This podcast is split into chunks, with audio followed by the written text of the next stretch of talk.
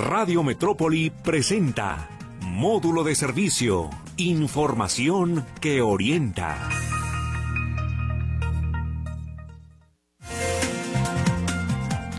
¿Cómo le va a usted? Muy buenos días. Estamos ya en módulo de servicio, como todos los días aquí en Radio Metrópoli a partir de las 10 de la mañana. Le recuerdo que se transmite diario este programa de lunes a viernes y sabe usted que la retransmisión es los de todos los días a las 10 de la noche después de las efemérides musicales de, eh, de Mercedes Altamirano. Qué bueno que nos acompaña. Ya es viernes para que nos escuchen en vivo absolutamente. Y hoy tenemos un tema muy interesante. Antes déjame comentarle que está el WhatsApp abierto 33 22 23 27 38 que también es Telegram. Y los teléfonos que en breve estará ya Lulú respondiendo, ya regresa Lulú a contestar los teléfonos, ahorita fuera a desayunar, pero en breve ya estará con nosotros respondiendo los números telefónicos. Hoy un tema muy interesante para usted que está embarazada, piensa embarazarse, eh, o incluso pues ya está, no sé, eh, pues a punto de dar a luz, porque hoy estaremos hablando de las infecciones eh, en particular para mujeres embarazadas, ¿sí? Hoy tengo el gusto de saludar aquí conmigo al doctor Miguel Ángel Blanco Palomares, él es médico adscrito al servicio de infectología del viejo Hospital Civil. Doctor Miguel Blanco, ¿cómo le va? Muy buenos días, gusto saludarlo. ¿Qué tal? Buenos días, un gusto saludarlos, saludar a la audiencia, saludarte a ti, José Luis, estar aquí con ustedes. Muchas gracias, doctor. Pues de entrada, eh, eh, eh, queríamos comenzar el tema, porque en días pasados nos llegaba alguna llamada o algunas llamadas en torno a que de repente una mujer embarazada que tiene gatos en su casa, gatos, ¿eh? Gatos en su casa, el antes, durante y después del embarazo, podría provocar cierto riesgo de la llamada toxoplasmosis, ¿sí? La, la, llamada toxoplasmosis que ha sido un tema bastante, eh, eh, digamos, eh, discutido, ¿no? Entre las embarazadas. ¿Qué es en sí la toxoplasmosis y qué tiene que ver con los gatos? Ok, muy bien. Mira, fíjate que la toxoplasmosis es una enfermedad no propia exclusiva del embarazo, sino que cualquier persona nos podremos infectar de ella. Es una enfermedad provocada por un parásito. Este se llama Toxoplasma gondii, de ahí es de donde viene el nombre de la enfermedad, de toxoplasmosis. Y todos la podemos adquirir de, de, distintas formas. El problema es que este parásito eh, termina de desarrollarse en el intestino de los gatos. Esa es la relación que hay con los gatos. Entonces puede también desarrollar algunas como granitos donde crecen los, los parásitos en la carne de algunas otras especies, por lo general roedores o algo por el estilo. Entonces el contacto entre roedores y gatos hace que los gatos se infecten a través de estos roedores y pues el, el parásito pueda crecer dentro del intestino de ellos. Entonces, cuando nosotros tenemos contacto con los gatos, la manera en la que nos podemos infectar es teniendo contacto ya sea directo o indirecto con la popó del gato. Entonces, eh, pues personas que convivimos con los gatos, pues, tenemos de cierta manera el riesgo de poder adquirir la enfermedad.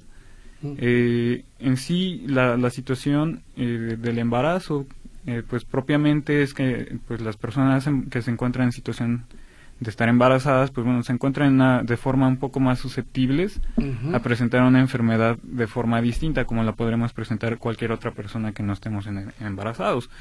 Quiere decir, incluso la enfermedad la podemos presentar sin síntomas, o sea, podríamos no darnos cuenta, o, síntomas muy leves, puede ser una enfermedad algo así como parecida a una gripa, parecida como a la, famosa influenza, y durar dos o tres días y pues a lo mejor eh, para todos pasa desapercibido.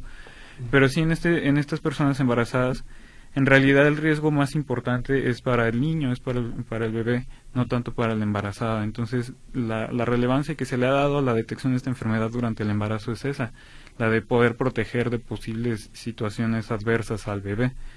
Esa es como la relevancia. ¿Y, de qué manera se manifiesta? Ok, comentaba que tipo gripe, más o menos, ¿no? Con, con, con, con la mamá. Pero ¿de qué manera se manifiesta tanto para la mamá como para el bebé y ambos? ¿Qué pasa? ¿Qué ocurre? Pues en realidad eh, la relevancia que se le ha dado durante el desarrollo del feto es que se puede manifestar con algunas malformaciones al nacimiento. Okay. Entonces el problema es que si no tenemos seguimiento por un médico durante nuestro embarazo, posiblemente no podremos darnos cuenta de qué está sucediendo con nuestro bebé hasta el momento del nacimiento. Entonces es muy importante que tengamos seguimientos por, por un médico ginecobstetra que nos permita la, la, identificación de estas alteraciones desde el momento del embarazo. Eh, la situación para que sepamos estas cosas, eh, pues la persona que está más susceptible a poder pasar como por este proceso son las personas que nunca han estado en contacto con el parásito. Entonces no podemos saberlo. La, lo ideal es que podemos, existen pruebas que nos permiten conocer ese estado, si hemos estado en contacto o no con el, con el parásito, que posiblemente si hemos estado en contacto con gatos antes del embarazo, pues posiblemente ya, ya lo estuvimos. Sí. Entonces hay maneras de que lo podamos identificar, hay algunas pruebas de laboratorio que nos permiten hacerlo. Y bueno, esas personas de cierta forma están un poquito menos susceptibles a, a desarrollar estas situaciones. Doctor, ¿y esto puede detonar en un aborto? O sea, realmente como pues muchas eh, mamás de repente eh, lo, lo temen. No necesariamente, no es una causa muy frecuente de, aborto. Más bien es, una causa de algunas malformaciones en el, en el feto, malformaciones del sistema nervioso del feto. Del feto. Así es. Ahora bien, este, eh, hablar de la toxoplasmosis, eh, la presencia de los gatos, como bien comentan, no propiamente lo tienen que generar los gatos, por supuesto. O sea, hay una relación eh, gato-ser humano, felino-ser humano, y, y hablaba también incluso de los roedores. Pero si, por ejemplo, eh, mantenemos una estrecha relación con nuestra mascota, con el gato, pero somos eh, gente limpia, eh, eh, que, sanea su entorno, que siempre está limpiando y eso, digo, ¿se podría evitar esta situación? Sí, claro, pues mira, súper relevante que sepamos en qué, en dónde estamos parados. O sea, quiero decir, si, si sabemos que somos una persona muy susceptible, lo ideal sería no tener contacto con las heces de los gatos. O sea, si, heces de los gatos, ok. Así es. Entonces, si las personas que se encuentran embarazadas pueden evitarlo, o, o sea, si alguien más se puede encargar del saneamiento del gato durante el periodo del embarazo, pues mucho mejor. Lo puede hacer su pareja o algún otro familiar o algún conocido, algún amigo, sería lo ideal. si, si esta persona embarazada pues no tiene esa posibilidad, sí puede estar en contacto con las heces con algunas otras precauciones. Lo ideal es que tengamos, que podamos realizar el saneamiento de nuestros gatos, pues protegidos con guantes, protegidos con cubrebocas, poder sanear, eh, pues ponemos las deposiciones en una bolsita de plástico y después al término de, de asear el área de nuestro gatito, lavarnos las manos con agua y con jabón y sin ningún problema. Ahora bien, una mujer eh, que eh, nunca se ha embarazado, eh, una jovencita que a lo mejor pasarán cuatro, cinco, seis, siete años para embarazarse, pero ha tenido una relación estrecha con los gatos, ¿puede sufrir alguna afección? Fíjate que eso es lo que te mencionaba de si, la relevancia de saber si hemos estado en contacto o no previamente. En realidad, cuando tenemos el mayor riesgo es cuando nunca lo hemos estado. Nunca, ah, nunca hemos tenido contacto con el parásito y lo tenemos justo en el embarazo, que es la primera vez que tenemos contacto con el parásito, ahí es cuando tenemos más riesgo. Entonces, quiero decir, en, en la situación que me planteas, si una persona ya está en, contacto de manera repetida, no ha tenido ningún problema con la enfermedad en ese sentido y se embaraza, la probabilidad de que nos vaya peor durante el embarazo es un poco menor. Quiere decir es más probable que el, embarazo curse de mejor manera que una persona que se infecta justo en el momento del embarazo. Ahora bien, esta situación nos deja al descubierto que una mujer embarazada es mucho más susceptible a cualquier tipo de infecciones. Eh, por ejemplo, eh, no sé, es más fácil que se eh, enferme de gripe, es más fácil que le dé tos constante. ¿Estamos en lo cierto? ¿Es más susceptible a todo esto? Propiamente el embarazo no nos da una susceptibilidad propia a, estamos más receptivos a, a, ser infectados. El problema del embarazo es más bien, al, bueno, pues, si estamos expuestos como cualquier otra persona y, bueno, adquirimos la enfermedad, sí hay algunas enfermedades en las que se ha visto que el embarazo sí juega un papel importante en la forma en la cual el, cuerpo reacciona ante estos estos agentes infecciosos. Entonces, más bien el embarazo juega un rol de cómo nos va a ir en el transcurso de la enfermedad. Hay algunas enfermedades en las que se ha documentado que es posible que la, la, forma de manifestación sea un poco más grave que en las personas no embarazadas. Entonces no es tanto que estemos susceptibles a la infección durante el embarazo, sino más bien de que se presente de una forma tal vez un poco más grave. no, no, eso no pasa con todas las infecciones, o sea, se ha documentado con infecciones contadas o infecciones específicas, pero de cierta manera sí, el embarazo sí nos pone un poquillo más predisposición a, a ser un poquito más susceptibles a, generar formas más graves de las enfermedades. Eh, comentábamos que eh, el entorno es bien importante, ¿no? El entorno donde se desarrolla una mujer eh, previo al embarazo, ya embarazada o incluso en los últimos, las últimas semanas del embarazo es bien importante.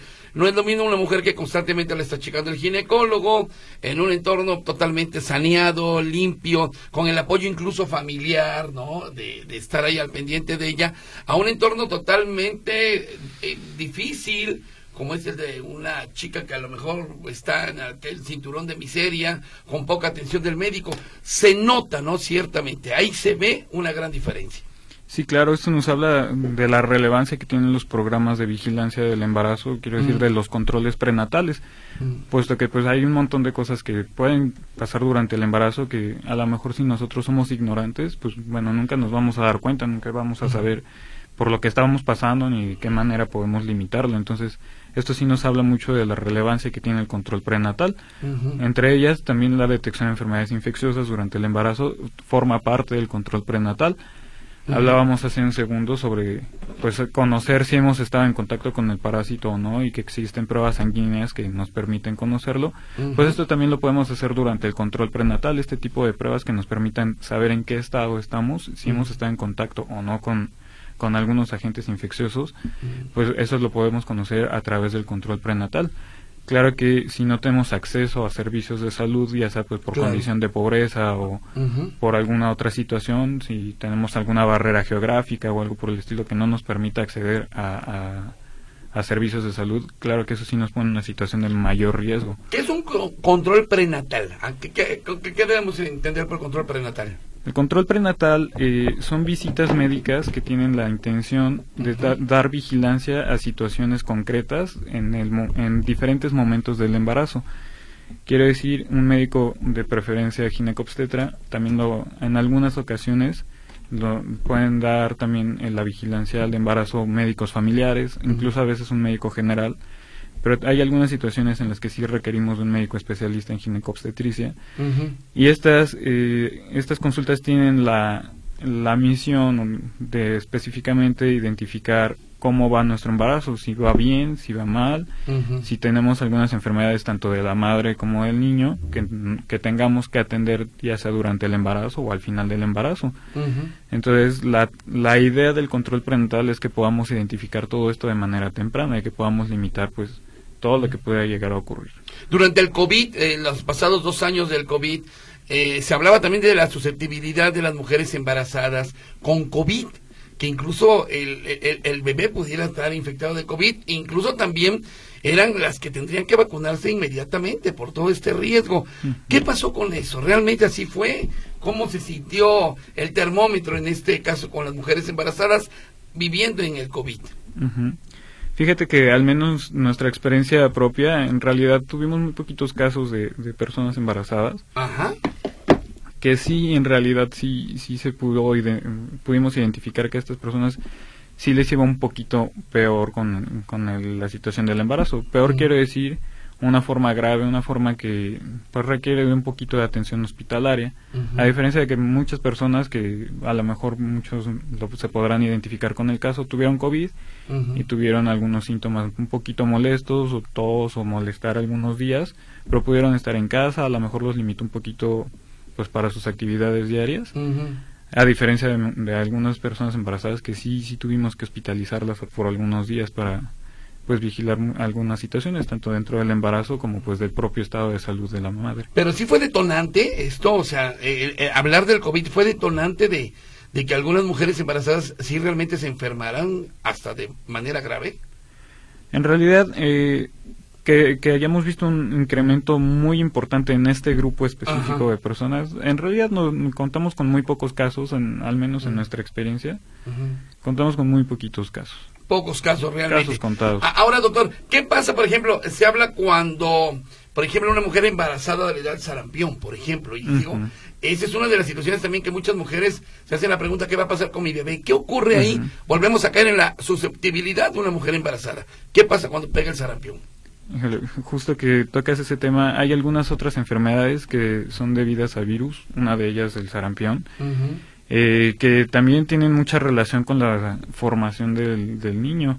Entonces, eh, la infección durante el embarazo, ya sea de sarampión o de rubiola, sí se ha, sí se ha documentado que los bebés pueden nacer con algunas malformaciones, sobre todo en el sistema cardiovascular. Entonces, sí, no tanto la susceptibilidad de la madre, sino que ponemos un poquito en riesgo el desarrollo del feto si, si hay infección durante el embarazo. Esa es más bien la situación un poquito estresante durante el embarazo. Estresante, sí. ¿Y qué tiene que hacer ahí la, la mujer embarazada para no afectar a su hijo? volvemos a la misma, otra vez la, la, la relevancia del control prenatal. Okay. Incluso lo ideal sería haber sido expuesta a vacunación antes de, de embarazarse. Contamos con vacunas que aplicamos desde, desde la niñez y estas vacunas, algunas tienen que ser reforzadas en cierto tiempo. O sea, pasa algún tiempo y tenemos que volver a colocar un refuerzo y eso em, idealmente lo tendremos que estar haciendo desde antes de embarazarnos. O sea, esto nos habla entonces también de la importancia de la planificación familiar. La planificación familiar me, refiero a que la madre también se ponga en, una situación de plena conciencia de cuál es su estado de salud previo a pensar en un embarazo. Entonces eso nos pone en pues la situación de qué vamos a hacer antes de embarazarnos, si estamos en las mejores condiciones y si no, pues qué vamos a hacer para ponernos en las mejores en las mejores condiciones. Eh, eh doctor, eh, para seguir y antes de ir al corte comercial por donde empezamos, entonces regresando a la toxoplasmosis, si hay limpieza, si la mujer embarazada utiliza guantes o más bien que no utilice guantes, mejor que lo haga otra persona para limpiar el excremento del gato, la orina. Eh, pero sí puede estar cerca de un gato, o sea, sí puede abrazar a una mujer embarazada a un gato, puede estar con él. Sí, claro, sin ningún problema. La, la, exposición al, digamos, a la piel del gato, estar en contacto con el gato, no hay ningún problema. Ok. Igual se presenta como eh, cualquier otra mascota, digo el gato, porque sería tal vez el mayor riesgo, pero un perro, por ejemplo, que es otra mascota Sí, claro, sin ningún problema, puede, haber convivencia. Claro que teniendo en, consideración esta, esta situación de la saneación del, espacio del gato, pero sin ningún problema la embarazada puede estar en contacto con el gato. Correcto. Bueno, pues hoy estamos hablando precisamente de eh, las posibilidades de infección con una mujer embarazada. Comenzamos precisamente con esto de la toxoplasmosis. ¿Tiene usted alguna duda? Su nuera, su hija, usted misma, ¿tiene usted alguna duda? Bueno, estamos platicando con el doctor Miguel Ángel Blanco Palomares, médico adscrito al servicio de infectología del viejo Hospital Civil. Vamos a ir a un corte y regresamos. El WhatsApp está abierto 3322 2327 38. Ahorita regresamos.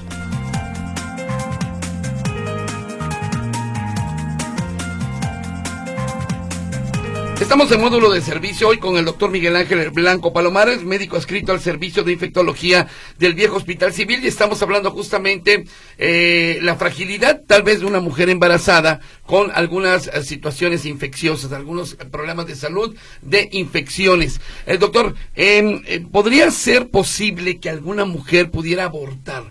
Por alguna infección, ya no digamos de lo que hemos comentado, toxoplasmosis, sarampión, incluso COVID, sino algo a lo mejor hasta menos, eh, eh, menos complicado y, y por esto mismo pueda ella abortar? Propiamente la, que la infección sea un, la causa directa de la, del aborto no propiamente, pero sí algunas infecciones sí ponen en cierta susceptibilidad a algunas mujeres a presentar riesgos de aborto o, algo, o, en, otras situaciones cuando el embarazo está un poquito ya más adelantado, de que se adelante el trabajo del parto. Eso sí, sí lo conocemos bastante bien. Ok. Eh, sí hay algunas infecciones que pueden relacionarse a ese riesgo.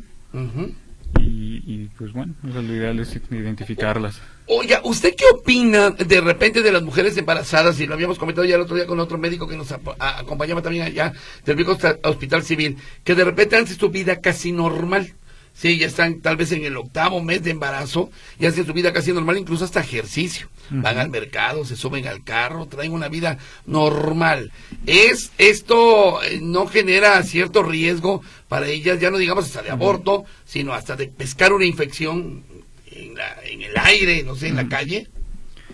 Bueno, pues otra vez, no voy a quitar el dedo del renglón, voy a hacer mucho hincapié en el control prenatal.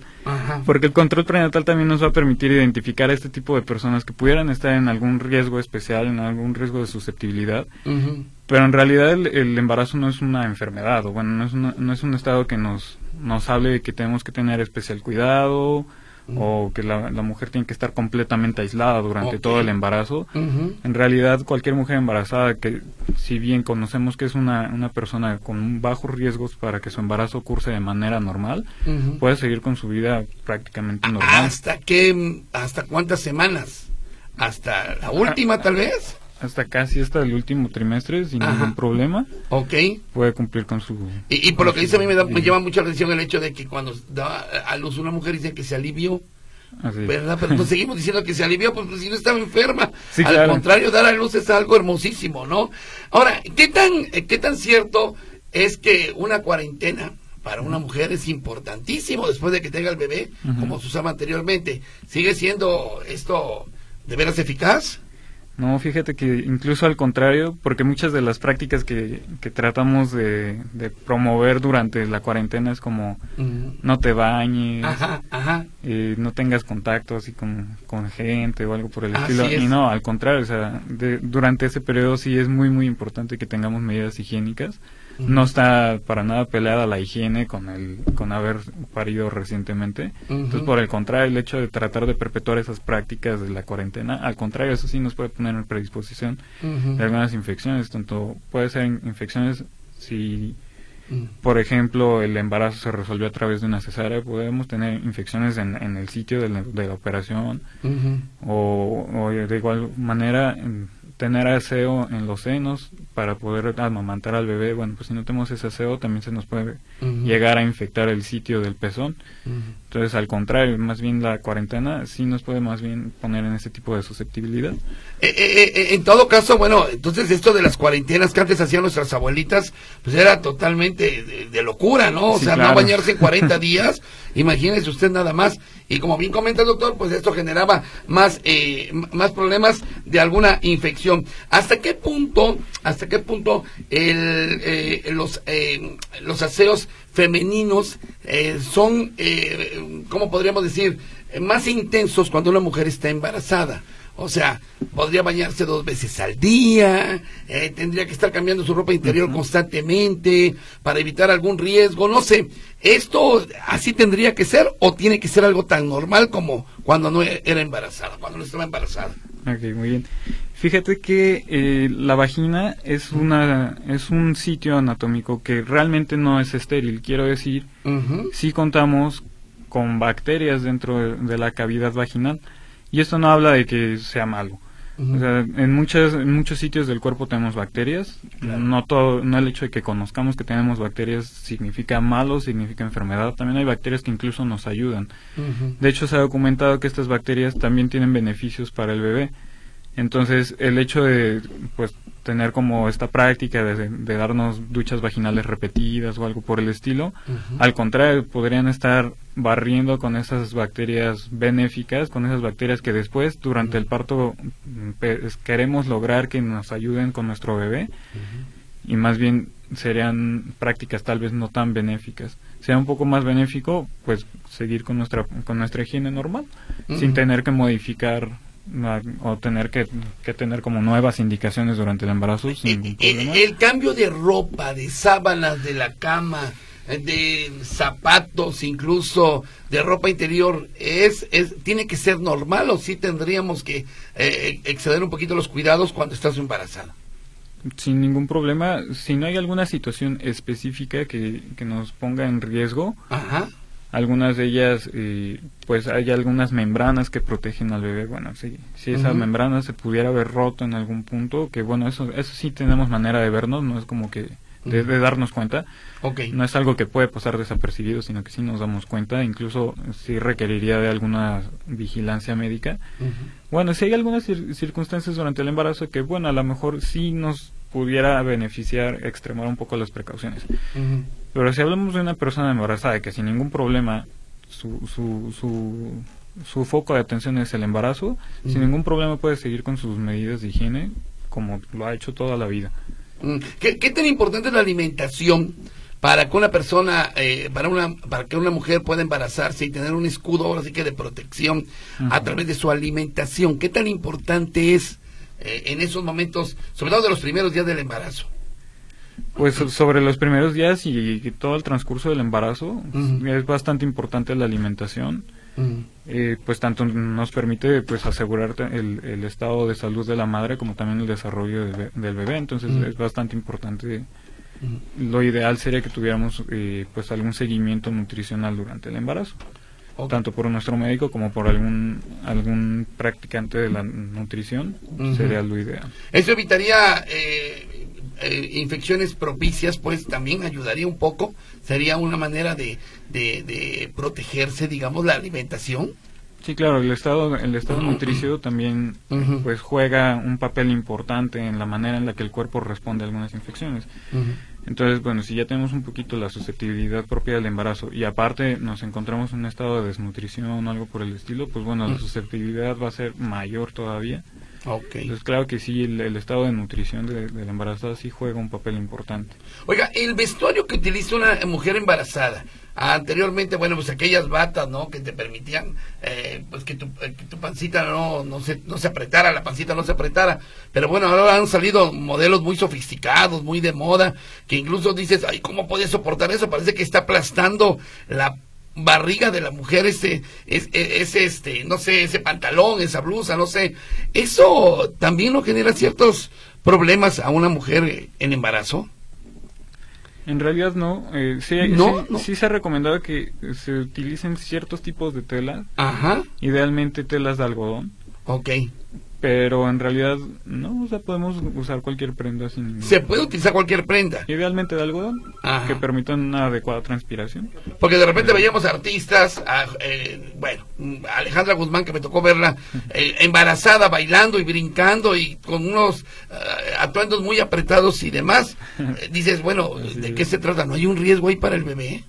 Pues no, en realidad, no, como comento, sigo sin quitar el dedo del renglón. O sea, todo eso lo vamos a conocer a través de nuestro control prenatal. Entonces, bueno, pues si, si nos si nos encontramos en, en, un estado de cierta susceptibilidad a una condición, que eso lo vamos a detectar con ese control prenatal, pues claro que sí habrán personas que sí requieran de indicaciones especiales. Correcto.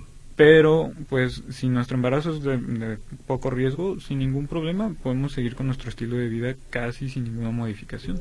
Muy bien, vamos a ir a un corte comercial porque quiero entrar a las llamadas. Ha habido ya varias personas que se están comunicando. Reitero, usted está embarazada, piensa embarazarse, su nuera está embarazada, su hija, hay algún riesgo, algo que le quiera preguntar en cuanto, sobre todo, a infecciones que pueda tener la mujer embarazada. Bueno, está con nosotros el doctor Miguel Ángel Blanco Palomares, médico adscrito al servicio de infectología del viejo Hospital Civil, y que también ya nos ha dejado claro, una mujer embarazada puede tener mascotas y no pasa absolutamente nada, incluyendo a los gatos, que finalmente pues, sigue pareciendo que eso de la toxoplasmosis, mientras haya limpieza, solamente es un mito. Regresamos aquí a módulo de servicio. Ya llegó Lulú para que le conteste los teléfonos y el WhatsApp 33 22 23 27 38.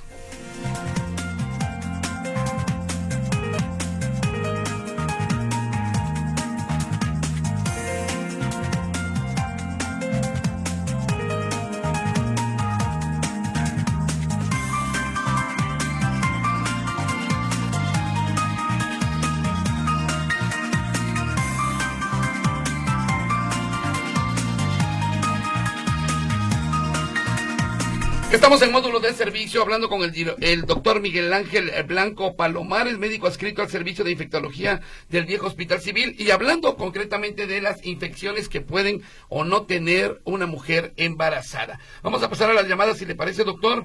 Dice por aquí, bueno, me dice, piden que no dé el nombre. Em, yo tuve toxoplasma, perdí cinco bebés. Se dio cuenta el médico hasta mi sexto embarazo, que fue de seis meses, gracias a Dios se logró. Saludos, un abrazo. Dice, bueno, pues muchas gracias. O sea, pudo, o sea, perdió cinco bebés y hasta el sexto se dio cuenta que tenía toxoplasmosis. ¿Es posible esto? Pues es posible, si, si nunca hicimos investigaciones como de manera dirigida, hasta que, bueno, si se nos prendió el foco y ya se nos ocurrió hacer más investigaciones, pues es posible que pase de manera desapercibida desapercibida, pero hablando, pero hablando con, eh, digo, hablando de cinco bebés y no daban, no daban, eh, ¿de qué se trataba hasta el sexto? Digo, es complicado esto, ¿no? Sí, claro, pues tendremos que, que conocer cómo fue el, control de cada uno y la adherencia también al control de cada uno. Ajá.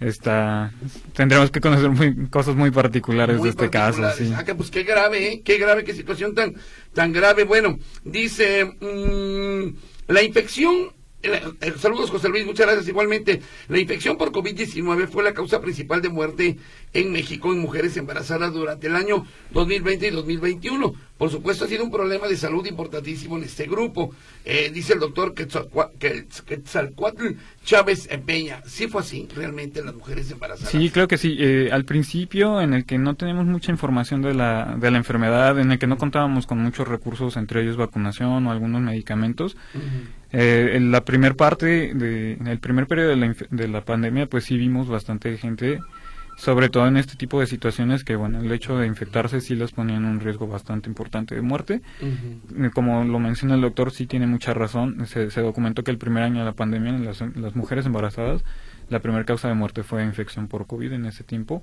Entonces sí nos habla de una susceptibilidad bastante importante. Claro. Ya después pues pudimos ver una modificación un poco pues a la mejoría gracias a, la vacunación.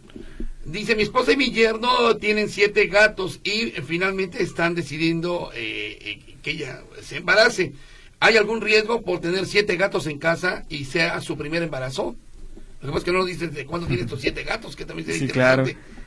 Pues esta pregunta eh, pues también nos lleva como a la invitación de que pues todos seamos agentes responsables, que seamos dueños responsables de nuestras mascotas. Entonces, si, si responsablemente tenemos también controles de salud para ellos con su médico veterinario, si conocemos que no hay ninguna situación eh, importante y sobre todo nosotros también podemos manipular su alimentación, que pues quiero pensar que si son gatitos caseros lo hace sus dueños sin ningún problema. Esto es importante, ¿eh? lo que dice el doctor. O sea, los gatos no deben de salir de casa. a pesar de que son pata larga, los gatos tienen que estar en casa y mientras estén en casa, los gatos no pescan enfermedades eh, complicadas, pues finalmente. Eh, me, me, imagino, pues, a lo mejor tuvo estos siete gatos, tiene estos siete gatos desde hace que 10 años, pone. Mm, o sea, ya está acostumbrada a los gatos, va a convivir con gatos estando o no embarazada, pues me imagino que no pasará nada. Sí, claro, pues siempre y cuando el estado de salud de los gatos sea el adecuado, sin ningún problema pueden convivir. El doctor Oscar Espinosa, aunque hagan marcha, ah, bueno, ¿qué? Esto, ah, bueno, esto es de, del, ok, esto nada tiene que ver, esto tiene que ver con el INE. Bueno, muy bien. Este, buenos días, mm, ah, bueno, esto también nada tiene que ver, bueno, es un problema médico, se lo voy a dejar aquí a mi querido Víctor Monterrentería en el próximo programa. Querido Huicho, buen día. Las alergias en los pequeños de perros, gatos, pájaros, ¿cuál es la más perjudicial? Dice la señora Vega. Eh, eh, eh, alergias por perros, gatos o pájaros, que también es importante. Una cosa son las infecciones y otra las alergias. Sí, no, claro, es todo un mundo aparte de enfermedad. Ajá. Y pues tal cual perjudicial, ¿no? Eh, sí recomiendo que al menos en algún momento, en algún curso, si nos conocemos con una persona eh, alérgica, pues pasemos a visitar a algún médico alergólogo que nos permita conocer de qué tipo, de qué forma nuestro cuerpo reacciona a estos, a estos, a estas situaciones. Hay algunas reacciones alérgicas que sí se pueden manifestar de manera grave y hay algunas otras que pueden ser leves y las podemos tratar en casa sin ningún problema. Entonces sí es muy muy importante que conozcamos qué tipo de forma de reacción tiene nuestro cuerpo ante estas situaciones. Entonces lo ideal es que con un médico alergólogo nos hagamos pruebas que nos permitan conocer a qué somos alérgicos y de qué manera podemos responder a esas alergias y saber si estas maneras pues pueden poner en riesgo nuestra vida o no.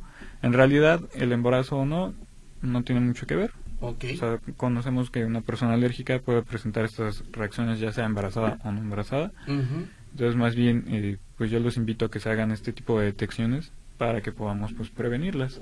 De acuerdo, muy bien. Dice la señora González, Mari González, dice, mi nuera eh, tuvo nueve meses de embarazo dificilísimos.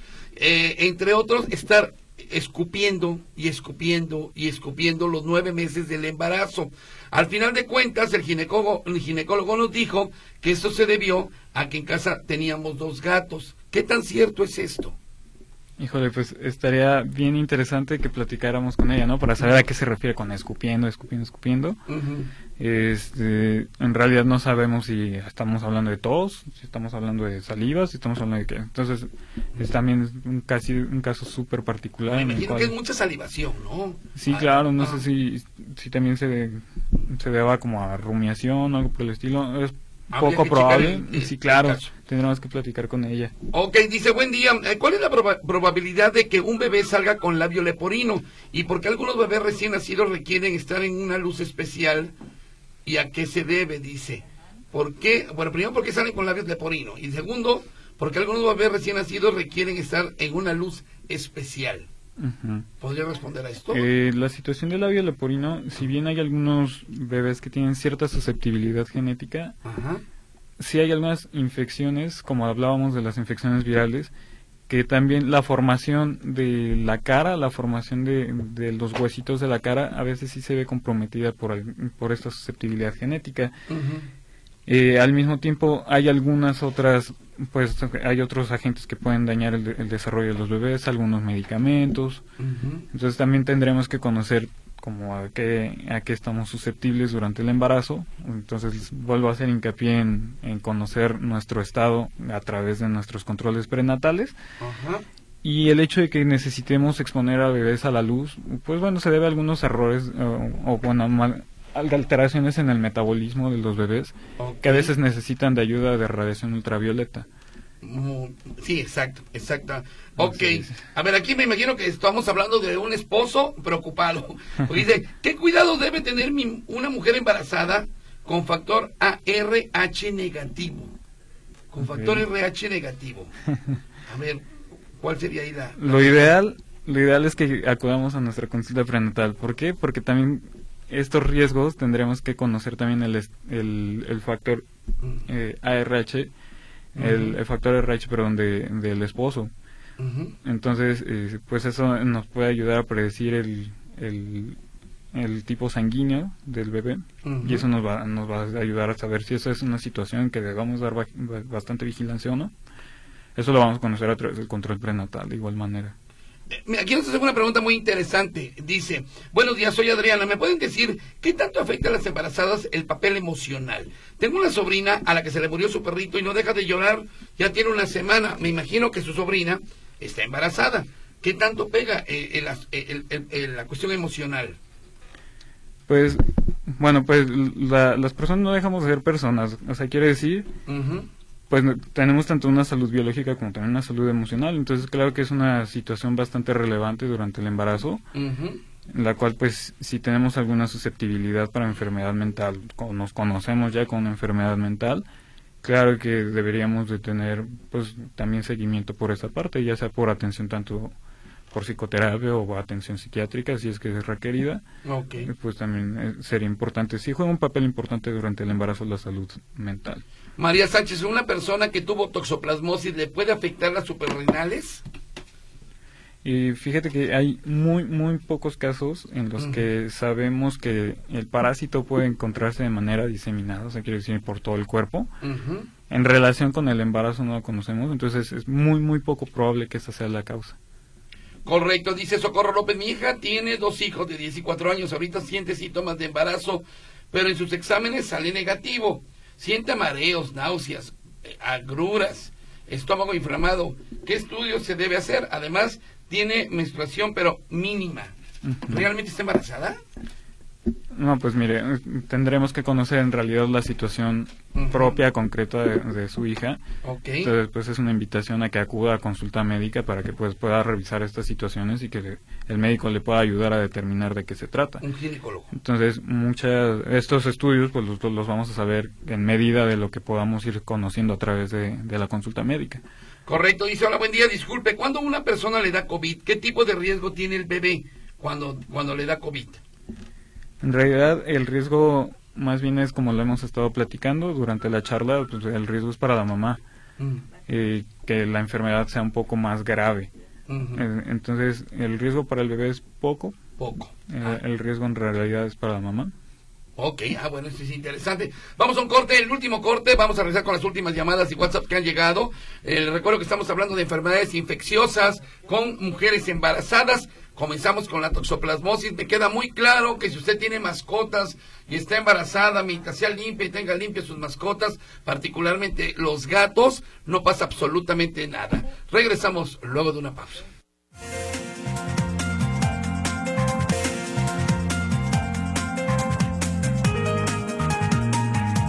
Estamos con el doctor Miguel Ángel Blanco Palomares, médico adscrito al servicio de infectología del viejo hospital civil, hablando de toxoplasmosis y otras cosas, otras enfermedades infecciosas, ciertamente, de mujeres o con mujeres embarazadas. Escuche usted, doctor, este caso. Dice, yo estuve también en todo mi embarazo con mucha salivación y por ende escupía mucho. En el jardín de mi casa se metían gatos a hacer pipí y popó. Yo aseaba mi casa. Incluso tuve tres o cuatro amenazas de aborto. Y cuando me hospitalizaba me preguntaban si tenía mascotas, pero a mí no me gustan, sin embargo, eran los gatos de mis vecinos.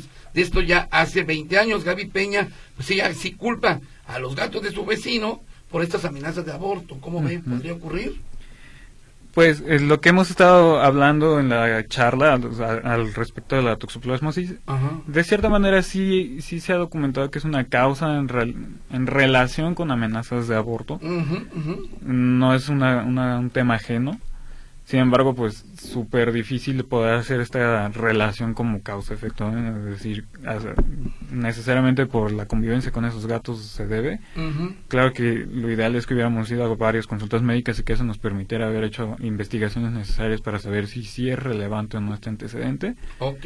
Entonces, no voy a quitar el dedo del renglón, siempre les voy a invitar a que vayan a una consulta médica. Por supuesto. Para que nos permita saber en qué estamos. Eh, buenos días, a mí mi hija nunca le puse la vacuna de la tuberculosis, actualmente tiene 18 años. ¿Es recomendable ponérsela a esta edad o qué me sugiere el doctor?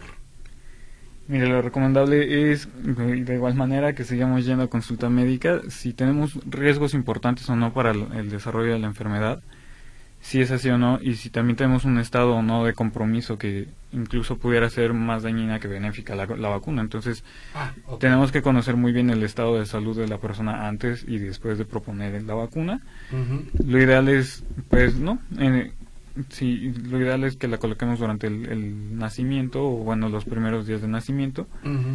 Entonces, eh, pues lo ideal sería que acuda a una consulta médica para conocer los si, si el riesgo, el beneficio es suficiente o mayor. De acuerdo. La señora Iris Lujano dice, ¿hay riesgo de quedar estéril por limpiar el arenero de un gato? ¿Podría quedar estéril por limpiar el arenero de un gato? Claro, con guantes, ¿no?